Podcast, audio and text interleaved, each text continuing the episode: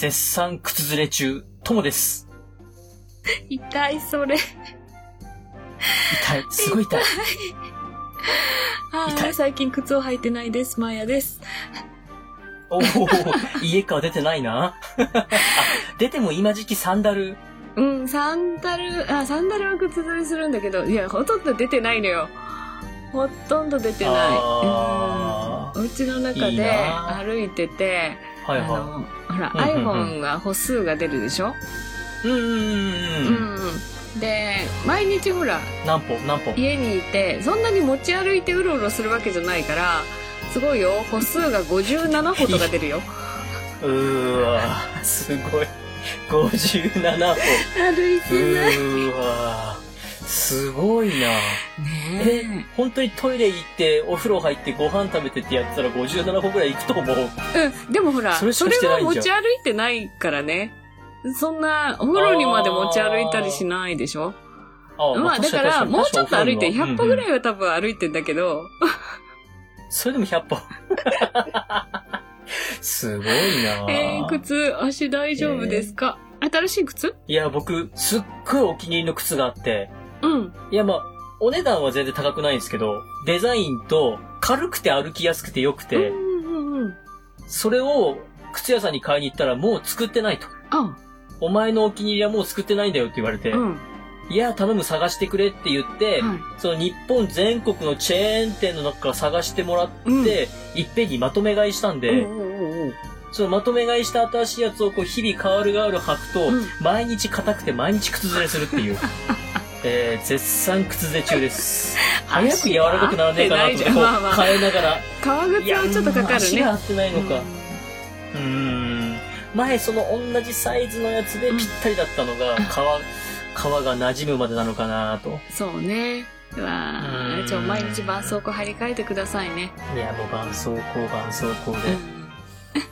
いや、でもな、あん、かっこいいって思ったのは俺だけなのかな。いやいや、なんかそのシリ見せてよ、そのシリーズの、いやいやいや、そんな、そんな、うーん、なんかそのシリーズの中で、そのデザインだけ廃盤ですみたいに言われて、ええー、それだけ好きだったのにと思って。え、それ、後でツイッターに上げといてください、公式に。あげません。えあげません。なんで？そんなことはしなん。で？みんな気になるよね。これ聞いたら多分めっちゃ気になると思う。えーっと、あれです、わらじです。劉備玄徳が作ってきました。わらじを履いております。では、えー、今日は、はい桑の家と共犯風団のえネタバレをやっていきます。はーい。はい楽。しみです。ネタバレというか、もう完全に脱線コーナーです。はい。じゃあ行きましょう。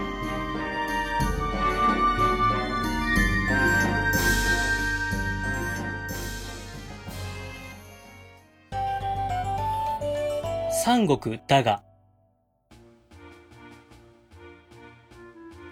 今週のネタバレのコーイエーイイエーイあ、なんかそんなノリ。ちょっと大人っぽく。じゃあ、マーヤ、行くよ。今週も行くよ。めっちゃ悪い。どんどん行くよ。何ですか？どっか、なんかこう気になったとことか。急にトーンが変わる。えっとね。もうね、渋いダンディはね、もう、一分も、一分で限界っうす。ん。続かないね。続かない、うんうん続かないな。1分もなかったね、今ね。20秒ぐらいだったいね。じゃあ、なんかこう、まー、ちゃん、まはいー、ちゃん気になったこと言ってもらえれば。はいはい。はい、わかりました。真面目にいきますよ。ほいほい。えっと、うんうんえー、劉備が、うんあの、まあ、王族の出身じゃないかみたいなのポロって出てくるんですけど、うん、うん。うんうん。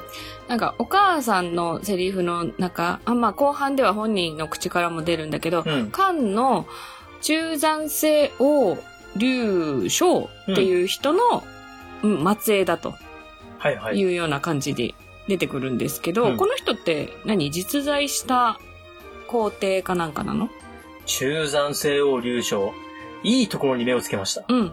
中山西王劉将は、実際にいた人です。うん。まあ、漢のってついてるから、うんそうなんだろうねで、。このち実際にいた中山西王劉将の子孫であることに、誇りを持てない劉備に対して、まあ、お母さん怒って、ああ、そうでしたね。パッションのあまり、お茶を投げ捨てるというう。ん。そうそうそうおそう。母さん、まあ、それ、あの、見つかったのが、あの、ね、刀どうした、刀じゃない。剣はどうしたのっていうところだった先祖伝んですよね。来の剣をどこにやったの？と。うん。で、うんうんいや、剣よりもお茶が大事だったんで、お茶を守って、うん。剣はお礼としてあげちゃいましたって言ったら、お母さんブチ切れて、お茶を投げるという。ねお母さんちょっとね激しすぎませんと。パッション。しかも、川に投げちゃったよね、ね。もう、取り返しつか拾えない。ないでしょ取り返しつかないところに投げちゃって。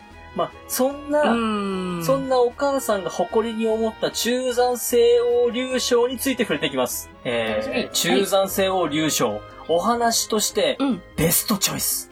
まさにベストチョイス。はい。日本で言ったら、もし僕が徳川さんだったら、うん。僕がもし徳川さんだったら、徳川家成の子孫だよっていうぐらいの感じです。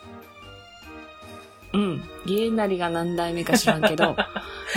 えっと、徳川家成っていう人は、ものすごい数のうん。お子さんがいらっしゃった方なんですよ。ああ、はいはいはい、はい。で、この中山西欧流章も、うん。ものすごい数のお子さん、お孫さんがいた方で、うーん。嘘でも本当でも、この人の子孫って言われたら、あ、あり得るかもっあり得る。ていうとこで、うんえーっと、言ってしまうと、まず、中山西欧流章は、えー、ものすごいお酒が好きで、うん。ものすごい女性が好きで、うん。まあ、あのー言ってしまうとこう、まあまあ、みだらな行為が大好きだった。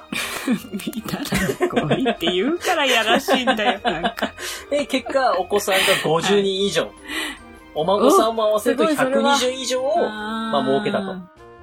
で、この、ああ、だったら繋がっててもおかしくないねってとこね。そうそうそうそう。うんで、うんこの、人の劉将のうん。息子さんが、この劉備がいた各県の有宗村っていうところのあたりの王様に一回なったんだけども、すぐ没落しちゃったっていう人で。なので、もしかすると本当に子孫かもしれないし、知らない。もし子孫じゃなかったとしても、うん。まあ信憑性があるよねっていう。ああ。まあ、その、ね、渡しちゃった剣が立派なものだっただけに、そういうこう、逸話が残ってるっていう感じもありなのかな。うんうんうんで、実際うんお話の中で、うん。劉備の、劉備が家に帰ってくると、バーヤがいなくなってて、しもべがいなくなってたと。ああ、そうだそうだ。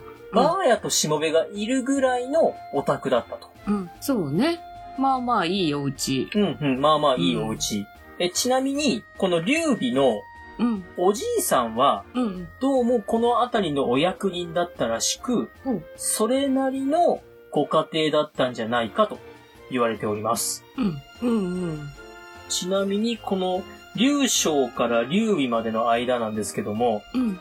えーっと、劉将、劉帝、劉公、劉六、劉連、劉英、劉玄、龍愛、龍賢、龍城、龍義、龍吉、龍達、龍あ劉義、劉帝、劉裕、劉公、劉備と流れてくるんですけど、え？それ何？そんだけ世代が空いてるわけ？え、世代だったらもっと何年も空くよね？あ、いや、代々代々来てて、ここまでの流れで劉備に繋がるんだよっていうとこなんですけど、うん。はっきり分かってるのはラストの劉裕、劉公、劉備だけです。まあ。まあだから、うん、本当か嘘かよう分からんっていうのが。うんうんうんうんうんうん。まあでも、あるよね。うんうんうんあり、あり得るのかなと。うん。で、ちなみにこの中山西欧劉将のお父さんが、えー、慶帝っていう人なんですけども、うんうんうんうん。このケイテイさんも出てきたね、そういえば。はいはい。前漢の皇帝で、この慶帝さんのはい。息子さん、うん。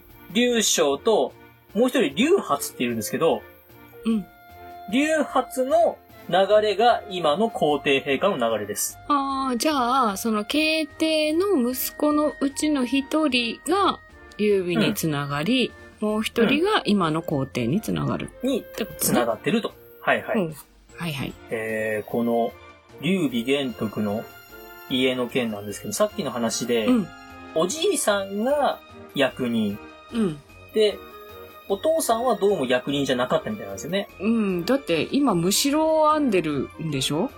むしろ折ってるんだっけ？ただこのむしろを編んでて、うん。草履を売ってたっていう表現が、はい。どうも中国では、うん。むしろを折って草履を売るっていうのは、苦労したっていうことを表す一般的な比喩であって、じゃあ、そのものが職業というわけではないかも。ないのかもしれないとう。ーん。まあだから、例えば、うんと、今から2000年後ぐらいに、うん。えー、友は毎日一生懸命油を売っていましたと。毎日毎日油を売って暮らしていましたっていう書物を見て、あ、ガソリンスタンドか何かで一生懸命働いてたんだなって2000年後の人は思うんですよ。はいはい。今の、今の意味としては毎日一生懸命油を売ってたって言うと怒られるけど、そう。2000年後では、あ、この人石油王か何かなと思うと。だから多分劉備はそれなりにお金があったんじゃないかなと。そうよね。ううんーん。そうなると、ある程度お金があって、しかも劉の名字で、うんうんうんうん。はいはいはい。劉将の子孫がそのあたりにいたっていうことを考えると、まあ、うんありえない話でもないのかなと。うーん。で、そういった血筋的なものでありえないこともないんじゃないかなっていうことで、地元の、まあ、うんいろんなこの、まあ、なんていうんですかね、こう、張飛とか関羽とかそういううん。武勇の人たちにこう、担ぎ上げられてリーダー的になったのかなっていうとこかなとう。ん。うん。あと、その、大きな桑が、桑の木ね。はい植。物の桑の木があってって、それがその村の象徴となってるようなとこに住んでるっていうのもすごい気になって、うんうんうんうん。それね、一等地じゃんって、ちょっと一等地、まあ思った村のね。の真ん中的な。そううん。そう。うん。だからそんなとこに住めるってことは、まあそれこそ、そこそこいいお家だったりとか、優勝正しい、ね、土地を持ってる人だったりするのかなとかっていうのは、背景に感じたよね。うんうんうんうん。うん。あ、と、この桑の木っていうのが、その、皇帝陛下が乗る車の傘みたいに見えたっていうのが、皇帝になる家なんだよっていう暗示的な意味も果たしてるんで、まあ、うんうんストーリー的に、お話的にも、まあ大事なとこなのかな。クワっていうのはそういうこう、象徴するものだったりっていうことね。桑の木の枝の広がりが、まるで皇帝陛下が乗る馬車のように見えたと。うん。あらすじのとこでちょっと触れなかったけど、またおじいさん。来るよね。うん。うん、おじいさん、はいはいはい。ね。まあまあこれはあの前回の老僧ではないん。だけど、うん。あの、また予言めいじいさん。がたことを言いに来る。予言大好き。みん。な予言大好き。ね予言大好き。ヤギを連れて、この、ここの息子はいい息子だよって、そのうち偉くなるよって言ってね。うん。で、そので大ヤギを置いてっちゃうっていう。うん、そうそうそう、美しいヤギを置いてくって。うん、うん、うん。ちょっと予言めいた。それもね、ちょっと桑の木が立派だからそういう風に言って。だからまあ象徴の一つとしても描かれてるのかなとかって思ったかなうん。桑の木がね。うん。まあそういう運命的なものがあるんだよ的な、この人はそういう星を背負ってるんだよ的なのうんをこう、前半多分ガンガンガンガン入れてると思うんで。そうね。はいまあまあ将来的にな、何かしらの地位につくんだろうなっていうのを匂わせてるってことね。で、こっから生きてくるのかなと。うーん。どうでしょうか？中山西はい王劉将。中山西王劉将はまあ、お子さんが50人、お孫さん120人と、頑張ったなと。うん。そうね。え、あ、なんかあんまり食いつかない、はいうんえちなみに、中山西王劉将は、あの、お兄さんに、うん。お前、そんなね、もう、そんなことばっかりしてないでって怒られたら、逆にうん、お兄ちゃんに、いや、お兄ちゃんこそね、と。なんでそんなきっちり仕事するのと？もっとふわふわしなさいよって怒っちゃうような人でした。まあ、ざっくり言うと。まあ、それ、しょうがないね。滅ぼされちゃった人なんだよね、この人ね。まあ、この人の、劉将の息子さんは、後々、あのーまあ、この国の中のいろんな、まあその、まあルールの中ですぐ、うんあの、領土を没収させられてるような人なんで、まあまあまあまあ、まあまあ仕方ないのかなと。ままあそんな感じで、えー今週の脱線コーナーでした。脱線コーナーでした。はい。あありがとうございました。はい。勉強になりました。はい。